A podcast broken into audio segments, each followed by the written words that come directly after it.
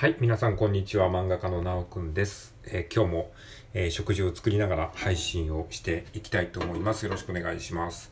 はい、ということで今日のテーマはですね、まあ一応ね、テーマをね、今パッと思いついたので、それをテーマを最初にね、あの、述べておきたいと思いますけども、えっ、ー、と、ながら配信の、え最大の効果はリラックスできることである。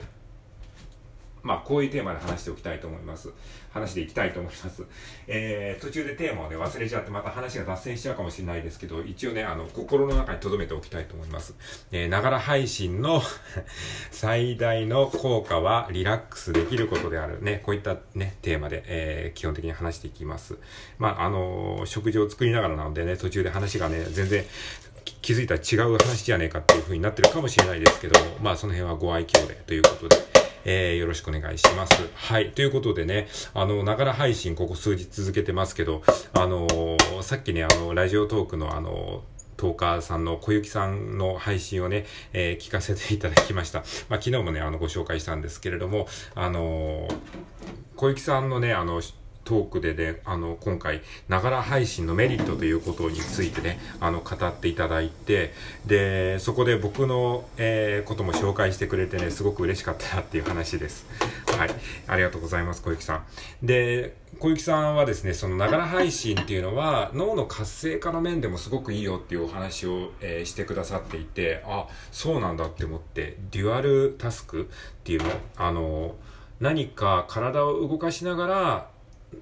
頭を、頭で使う、頭を使う何かをするみたいな、そういうことをするのがすごくいいらしくて。で、それはなんかマルチタスクとなんか似てるんだけど、マルチタスクは逆にあんまり良くないよみたいな、そういう話を、えー、してくれていてですね、すごくね、あの、勉強になりました。で、しかもさらにその自分がやってることは、あの、いいことなんだな、脳の、えー、活性化という面でもいいことなんだなっていうふうなことをですね、あの、確認させてもらってね、すごく良かったです。えー、一応概要欄にね、リンクをあの、後で貼っておくのので、よかったら小雪さんの、えー、放送を聞いてみていただければと思います。はい。えー、ということでね、あの、脳の活性化という意味でもね、すごくいいということなんですけれども、僕はですね、今回そのながら配信のメリットについて、またちょっと別の面から、えー、話してみようかなと思うんですが、えっ、ー、と、さっき言ったようにですね、ながら配信のメリットというか、まあ僕が感じる最大の効果としては、リラックスできることであるっていうことをね、思ったんですよ。っていうのは、あのーまあ、自分のね、ながら配信をね、あの、たまに聞くんですよね。あの、まあ、一応ね、あチェックっていうか、ちゃんと、えー、まともなこと言えてるかなっていうことを、まあ、自己チェックみたいな感じで、セルフチェックみたいな感じで、これ自分でね、あの、自分の放送を聞き直すことも結構あるんですけど、やっぱね、ながら放送してる時の自分って結構リラックスしてるなって思っててるんですよね。あの、まあ、普段喋った時も別に緊張してるわけではないんだけど、なんか、ながら配信をしてると結構なんか、あの、作業しながらやってるので、あんまりなんか、あの、話すことに対してのメンタルブロックがね、ないような気がするんですよね。だから話もね、結構脱線したりとか、グダグダな話になっちゃったりとかすることもあるんだけど、でもそれはそれでなんかすごくこう、親近感が湧くというか、割とこうリアルな、えー、話し方になってるかなっていう、本当に普通に多分友達とかと話す時のようなレベルで話せてるような気がするんですよね。やっぱね、あの僕もラジオトークやり始めてしばらく経ってから、もっとちゃんとまとまりのある話をしたいと思って、あある程度、まあ、台本とまではいかないけどメモみたいなものを書いて、あの、今日は、えー、〇〇というテーマについて話します。話すポイントは3つありまして、まず1つ目、えー、1点目が〇〇。2点目が〇〇、3点目が〇〇です。では、まず1点目なんですけれども、えー、これは結論から言いますと〇〇なんですね。で、その理由としては、えー、理由は3点ありまして、理由の1点目が、まあね、こういうあの、話し方になっちゃって、てるわけで。まあ、これはこれでね、あの、すごく、えー、まとまりのある話し方っていう風に、えー、なりますし、まあ、いわゆるプレップ法とかですね、あの、3点法とかいう、まあ、その、えー、プレゼンテクニックみたいなものを、の一つなんですけど、僕もそういった本をたくさん読んで、わかりやすい話とは何かみたいなことを徹底的に研究して、まあ、えー、練習がてらこのラジオトークで毎日やってたんですけれども、まあその成果もあって、だいぶそのなんか、あの、そういう話し方は、まあ、うまくできてるかどうかはともかく、なんかその、自分でも割とできるようにはなってきたんですよね。なんだけど、なんかね、それをやるとね、やっぱ堅苦しくなっちゃうんですよね。じゃあ、これ雑談でこんなことやるかって言ったら、雑談でこんなことやる人いないですよね。あ、どうもこんにちは。今日はですね、あのー、僕話したいことが一つありまして、それは、あと、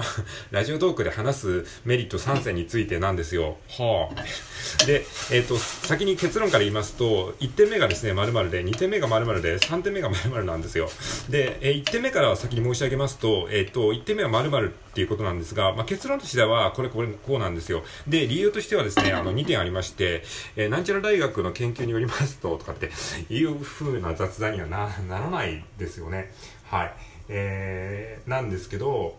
なので、あの、だから雑談って考えると、やっぱりなんか、あの、あんまり、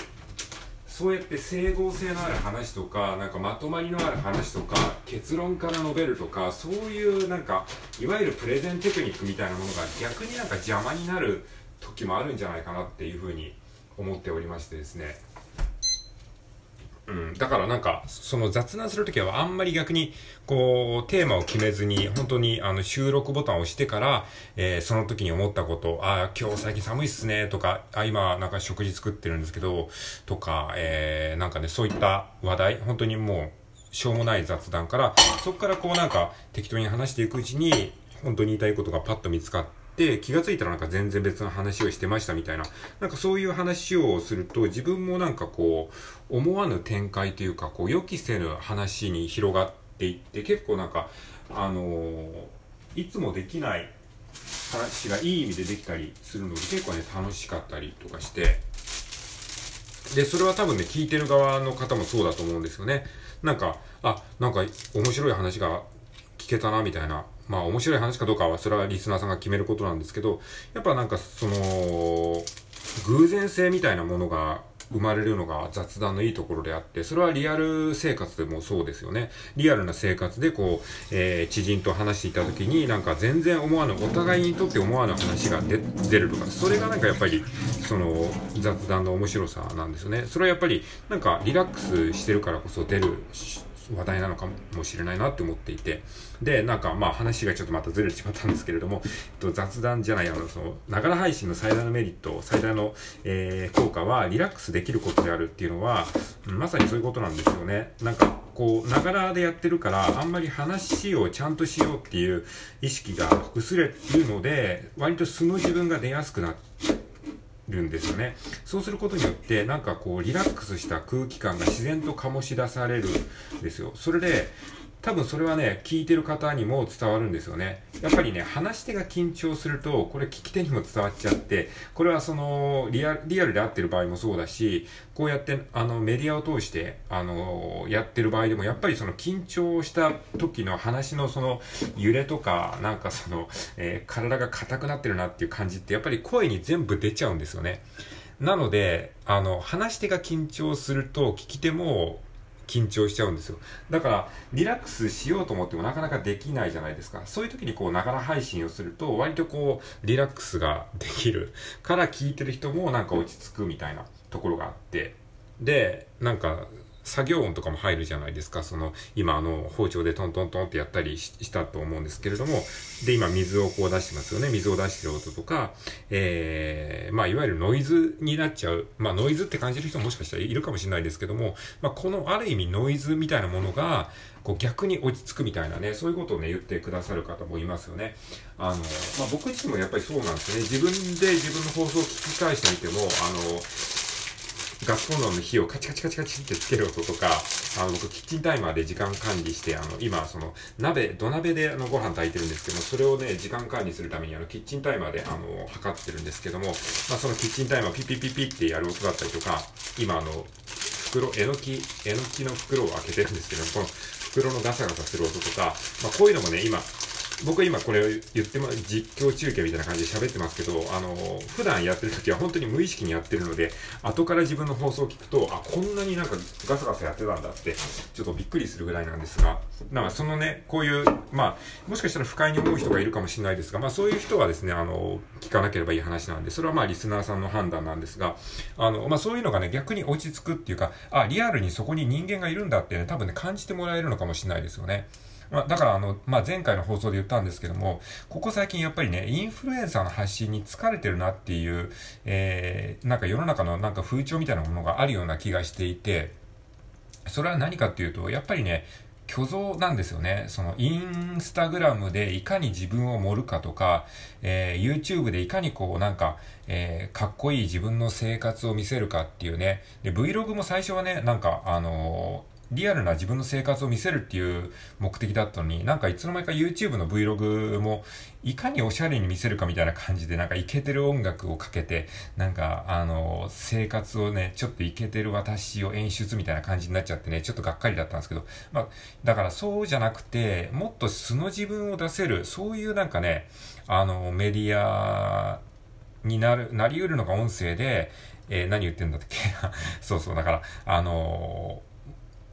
なんだろう、生活音も含めてもっとなんかその飾らない自分をみんなどっかで潜在的に求めてるんですよね。だからそれはさっき言ったようにインフルエンサー的なそのなんかこう持った配信というかその飾り飾りをたくさんつけた配信にどっかで疲れていて、もっと人間を感じたい。その、本当になんか友達と電話で喋ってるような感覚で配信を聞きたい。まあ、も、一番いいのは多分ね、本当に友達と話すことなんですけど、そういう友達が最近なかなか作りづらいじゃないですか。だからそういうのをこう、配信を聞くことで代用するみたいな、そういうなんかニーズがあるような気がしてるんですよね。うん。だからなんかそういうなんか世の中のトレンドのなんか微妙な変化っていうのをえー、肌で感じているので、えー、そうやってね、今、まあ僕自身がね、まずこう、リラックスして喋るっていうことをやってるんですよね。はい。ということなんでね、あの、